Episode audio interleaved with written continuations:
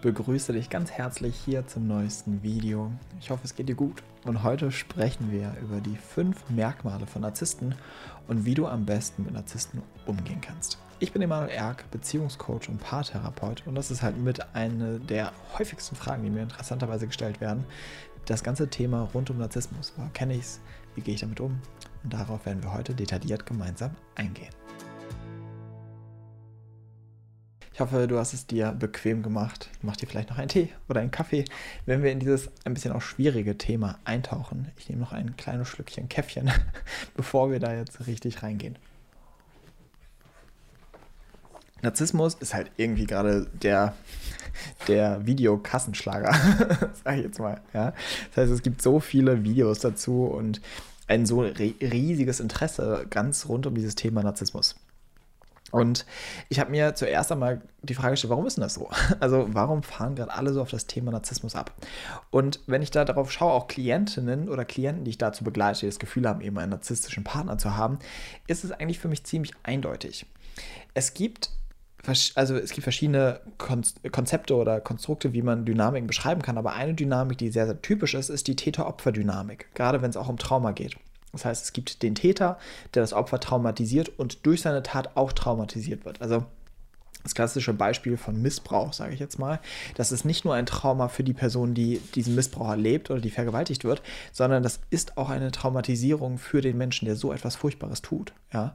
Und das ist halt einfach eine der Grunddynamiken, die bei Traumatisierung stattfinden. Wir müssen jetzt gar nicht von so heftigen Schocktraumata wie ähm, einem Missbrauch sprechen, sondern wir können eben in alltägliche Traumatisierung reingehen, nämlich in Entwicklungstraumata, die uns in Kindheitsjahren passieren. Dort haben wir auch immer eine Täter-Opfer-Dynamik. Nämlich das Kind ist ganz auch natürlich immer das Opfer. Das heißt, es erlebt, so ein simples Beispiel, du, du, deine Mama wird schwanger und sie will dich nicht. Sie will dich nicht, weil sie selbst gerade irgendwie Probleme in ihrem Leben hat, alleinstehend ist oder was auch immer und lehnt dich ab. Das ist eine Täter-Opfer-Haltung, nämlich dieses Ich will dich weghaben, ich attackiere dich indirekt, ja. Oder auch, wenn du geboren wirst und du, deine Mama dir nicht die Liebe geben kann, die du gerne hättest, die dich nicht wirklich sehen kann, dich nicht wirklich verstehen kann, vielleicht gar nicht richtig liebesfähig ist. Auch das ist quasi eine Täterhandlung. Also eine sehr unbewusste, aber auch hier findet sich die Täter-Opfer-Dynamik. Und so setzt sich das fort. Und ein Teil unserer, unserer Trauma-Überlebensstrategie später ist es, sich in einem dieser Parts auch wiederzufinden oder in diesem Part sich zu verlieren. Das heißt, wir können mit Trauma umgehen, indem wir später selber ein Täter werden. Ja? Auch das muss mal ausgesprochen werden. Menschen, die andere traumatisieren, wurden im Ursprung in, in ihrer Kindheit meist selbst sehr schwer traumatisiert. Das alles schon mal zum Thema Narzisst ähm, vorweg. Aber genauso gibt es die Strategie, dass wenn ich das Opfer eben in meiner Kindheit war, auch später mich immer wieder zum Opfer machen, lassen, äh, machen zu lassen. Und da schlägt gerade dieses ganze Thema Narzissmus ein wie eine Bombe. Weil auf einmal gibt es einen Begriff dafür. Auf einmal gibt es einen Begriff dafür, dass ich mich so krass als Opfer fühle. Ja, als Opfer von irgendwie meinem Partner oder jemandem, den ich kennenlerne. Endlich kann ich sagen, ich bin das Opfer und du bist schuld. Du bist krank. Ja, weil du die und die Merkmale hast und deswegen bin ich quasi unschuldig. Das ist eine ganz, ganz kindliche Strategie, das abzugeben an jemand anderen. Und das will ich dir vorweg sagen. Es kann sein, dass sich das ein bisschen triggert. Ja? Aber nimm mir das nicht übel, sondern schau einfach, ob das irgendwie mit dir resoniert. Es gibt auch Menschen, die sind mit Narzissten zusammen. Auch hier muss man sagen, das ist kein Zufall. Dass du mit einem Narzissten resoniert, hat mit deiner eigenen Biografie zu tun. Und da ist natürlich das Wichtigste, erstmal sich zu trennen, aber nur die ganze Schuld an den anderen abzugeben. Das bringt dir gar nichts. Weil warum erwähne ich das Ganze? Indem du erkennst, was ist mein Teil, den ich dazu beitrage, bietet sich eine komplett neue Welt für dich nämlich die Welt, in der du wieder selbstwirksam bist. Die, die Welt, in der du eine Selbstverantwortung hast. Und wenn die Verantwortung nur ist, okay, es gibt irgendetwas in mir, was dazu beiträgt, dass ich genau mit solchen Menschen in Kontakt gehe oder bei solchen Menschen ähm, lande. Äh, also jetzt gerade in diesem Beispiel eben bei Narzissten. Verlier dich nicht in so ein Ding wie, jetzt habe ich endlich einen Namen, der, der Typ oder das Mädel ist schuld, dass es mir so geht und ähm, damit ist das Ding durch. Nein, nein, nein, nein, das geht schon ein bisschen weiter. Also das einfach nur schon mal als Disclaimer vorweg. Jetzt tauchen wir ein in die Merkmale und die Anzeichen dafür, dass du es mit einem Narzissten zu tun hast. Das erste, was ja für Narzissten so typisch ist, ist natürlich die Geschichte, auf die der Name zurückgeht, nämlich auf die Geschichte von Narziss, der, der, die, der das Erleben hatte, dass er sich selbst im, im, im, im, im See gesehen hat und von seiner eigenen Schönheit so überwältigt war und dadurch ähm, in den, in den See gefallen ist und letztendlich ertrunken ist. Das heißt, eine Form der absoluten Selbstverliebtheit. Und das ist eben auch schon das zentrale erste Merkmal. Das heißt, sie dürsten nach Anerkennung von anderen. Sie, sie, sie baden in Lob. Also damit kannst du sie wirklich nicht genug überhäufen. Und sie haben auch eine nach außen gesehen eine starke Selbstverliebtheit, sind total überzeugt für sich. Und das ist auch oft das Anziehende im ersten Moment an ihnen, dass man sich denkt, oh, die sind so selbstbewusst, die treffen sich die, die Entscheidung für sich. Ganz häufig können Narzissten auch sehr erfolgreich sein im Leben. Und dadurch haben sie so eine Anziehung auf andere Menschen sie landen natürlich auch ganz häufig in Führungspositionen, ja, weil das natürlich einfach das sicherste Zuhause ist für einen Narzissten, wo ihm keiner mehr was sagen kann oder wo ihr keiner mehr was sagen kann, ja. Deswegen erlebt man sie einfach ganz oft in so Positionen, wo man sich dann sogar noch von denen bedroht fühlt, weil sie quasi eine übergeordnete Position haben. Aber das ist halt Teil ihrer Überlebensstrategie, dass sie genau in solchen Positionen landen. So, das heißt, du merkst, du kannst die überhäufen mit Lob und mit Anerkennung. Es ist auch nie genug. Und auch deine Anerkennung ist nie genug. Das heißt, sie, sie wollen von allen Anerkennung und Liebe und sind auch bereit, dafür alles zu tun. Zu lügen, irgendwas darzustellen, was sie nicht sind und so weiter. Hauptsache Liebe und Anerkennung. Das andere ist, sie manipulieren und saugen andere zu ihrem Zwecke aus. Das heißt, was Narzissten fehlt, ist eine, eine Fähigkeit, Empathie zu fühlen. Und da ist der Ursprung ein Abschneiden von dem, wie es mir eigentlich geht. Ja, deswegen können die auch in so einer Selbstverliebtheit landen. Diese Selbstverliebtheit ist ja nur eine Strategie, um die darunter liegende Wertlosigkeit nicht fühlen zu müssen. Und wie kann ich mich am besten abschneiden von der Wertlosigkeit? Indem ich mich abschneide von dem, was ich fühle. Und wenn ich nicht mehr wahrnehmen kann, was ich selbst wirklich fühle oder was in meinem Körper vorgeht, kann ich keine Empathie mehr empfinden. Ja? Und dadurch kann ich auch total rücksichtslos, kaltblütig sein nur zu meinem Vorteil. Und jeder gesunde Mensch schaut da von außen drauf und denkt so, wie kann man sowas machen? Also wie kann man so egozentrisch sein? Ja, das kann man, indem man komplett in einen, einem Punkt in seinem Leben abschneiden musste, was es wirklich mit einem macht. Und dadurch, dazu ist man, dadurch ist man zu so grausamen Taten bereit oder überhaupt fähig. Und das andere eben, sie, sie schrecken nicht von Manipulation zurück. Das schließt sich auch an den Punkt davor an. Sie wollen Liebe und Anerkennung koste es, was es wolle. Und sie wollen das bekommen, was sie wollen. Ja, das heißt, sie wollen ihre Ziele, ihre Interessen durchsetzen und egal, was das mit anderen macht. Und auch hier ist einfach letztendlich eine kindliche Überlebensstrategie, die sich darin verbirgt. Ne? Nämlich dieses, wenn Mama und Papa sich nicht für mich einsetzen, wenn sie mich nicht beschützen, dann geht es nur noch um mich. Dann muss ich nur noch auf mich aufpassen. Und dadurch entwickeln sich eben so narzisstische Persönlichkeiten. Das nächste Anzeichen, das sie haben, eine extreme Überheblichkeit und überhaupt kein Gefühl für ihre eigene Größe. Das heißt, sie schätzen sich selbst immer viel, viel größer ein, als sie überhaupt sind. Weil alles Kleine, alles Verletzliche, alles, alles Unfähige macht ihnen Angst. Und deswegen müssen sie sich immer total überproportional ähm, darstellen und äh, platzieren. Das heißt, auch im ersten Moment, wenn du mit Narzissten ähm, in Kontakt kommst und sie kennenlernst, denkst du dir, was ein krasser Typ, ja. Meistens merkst du, dass dann hinten raus da ganz viel heiße Luft nur war. Ja? Aber auch das ist Teil ihrer Strategie. Ich muss mich besser und größer darstellen, weil sie sich ja im Kern nicht liebe, liebenswürdig fühlen, so wie sie sind. Und glauben, erst wenn ich so und so bin, dann kann ich vielleicht geliebt werden. Oder es kann auch in der Kindheit immer sowas gewesen sein, dass sie nur für bestimmte Aktionen Liebe und Anerkennung bekommen haben und äh, nur wenn sie erfolgreich waren und sowas. Und dadurch haben sie das noch stärker ausgebaut, noch stärker aufgeblasen, um vielleicht noch ein bisschen mehr Liebe zu bekommen. Das nächste ist, sie haben so das Gefühl, sie sind der Gott des Universums. Alles dreht sich um sie. Und auch hier wieder der Schlenker zur Kindheit. Das ist einfach eine Entwicklungsstufe des Kindes, was nicht abgeschlossen wurde und dadurch im Erwachsenen weiter voranschreitet. Das heißt, Kinder haben auf gesunde Art und Weise auch eine Wahrnehmung, als wären sie Gott. Ja? Als würde alles sich im Leben um sie und um ihren Lolli und dass sie ihre Stück Schokolade kriegen, koste es, was es wolle. Das heißt, auch wenn wir manchmal auf Kinder schauen, ja, gerade wenn sie so in diesen Trotzjahren sind, die werden innerlich gottesgleich. so sind sie davon überzeugt, ja, dass alles sich um sie drehen muss. Und nochmal, das ist für ein Kind wichtig.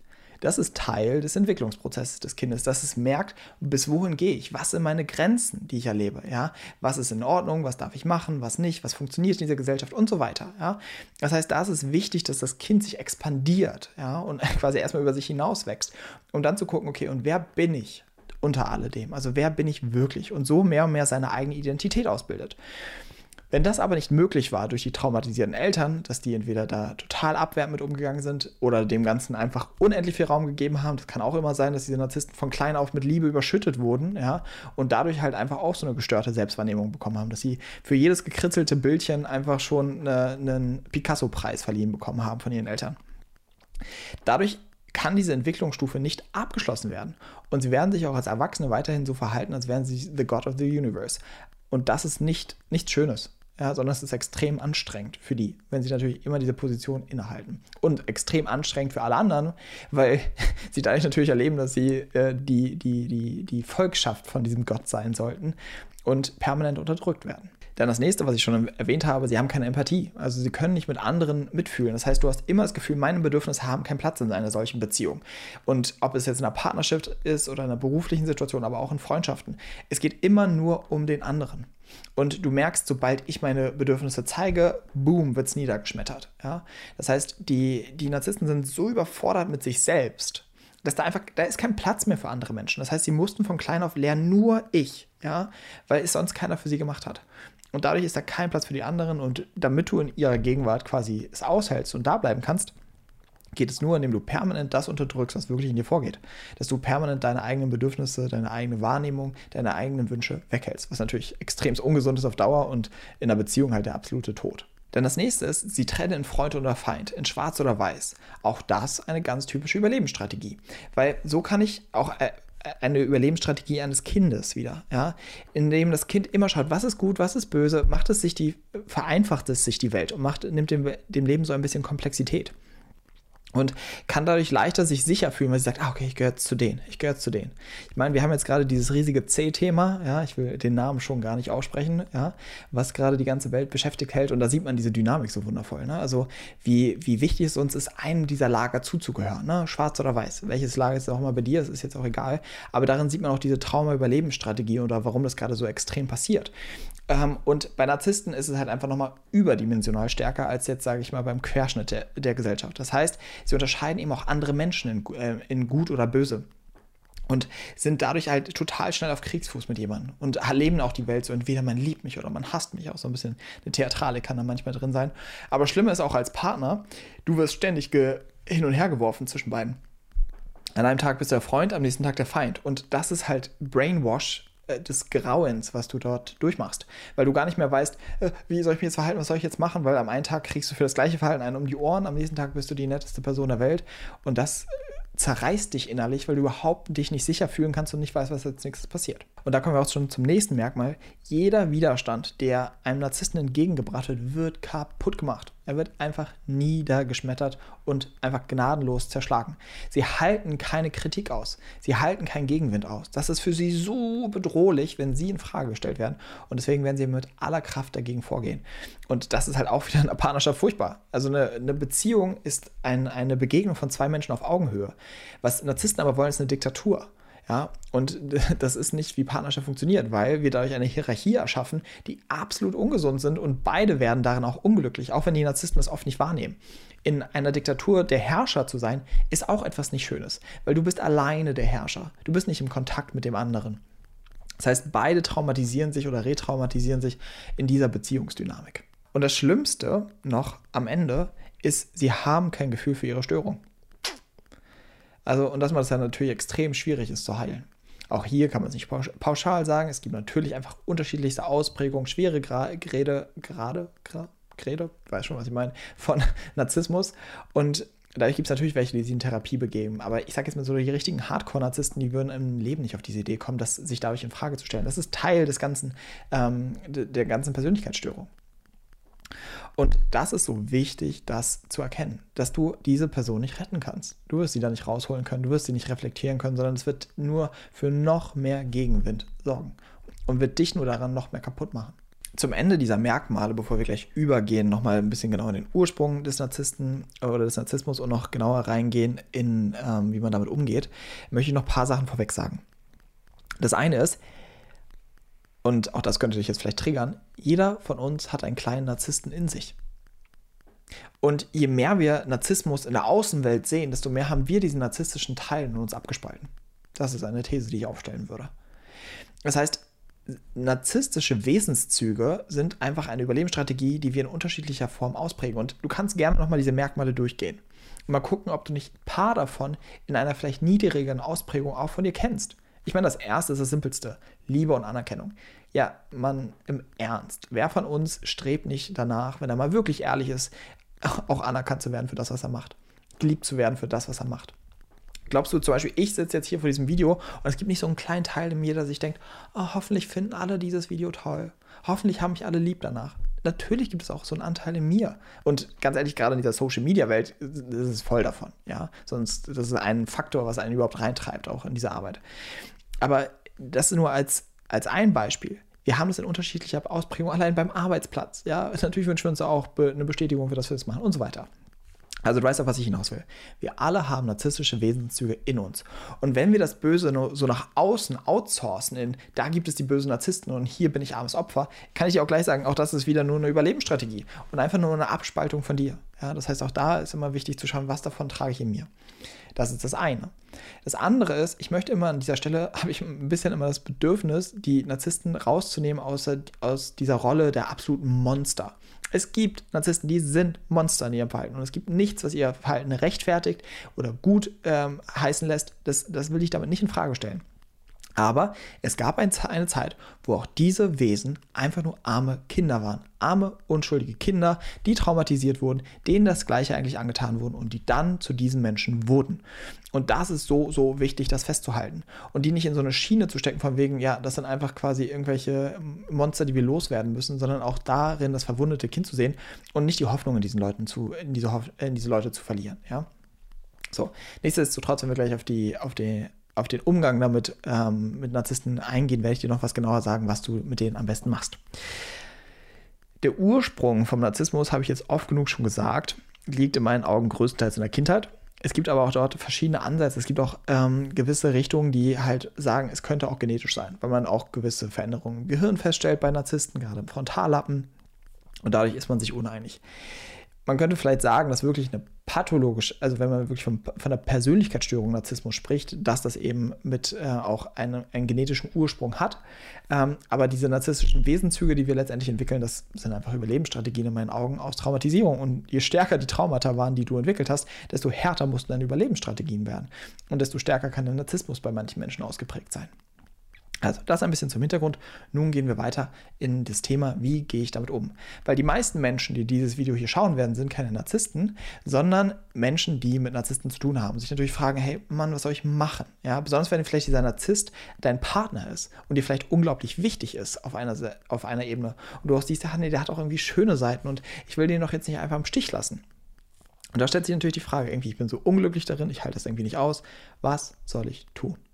Und wir müssen auch hier wieder unterscheiden. Reden wir von einem Narzissten, der narzisstische Wesenzüge hat, oder reden wir wirklich von der Erkrankung Narzissmus, wo es wirklich in Beziehung zu Gewalt kommt, Beschimpfung, emotionaler Gewalt, Manipulation, Erpressung und so weiter und so weiter. Dann sage ich dir, tschüss. Das ist der erste, das ist der einzige Weg am Anfang. Du musst dich schützen und abgrenzen.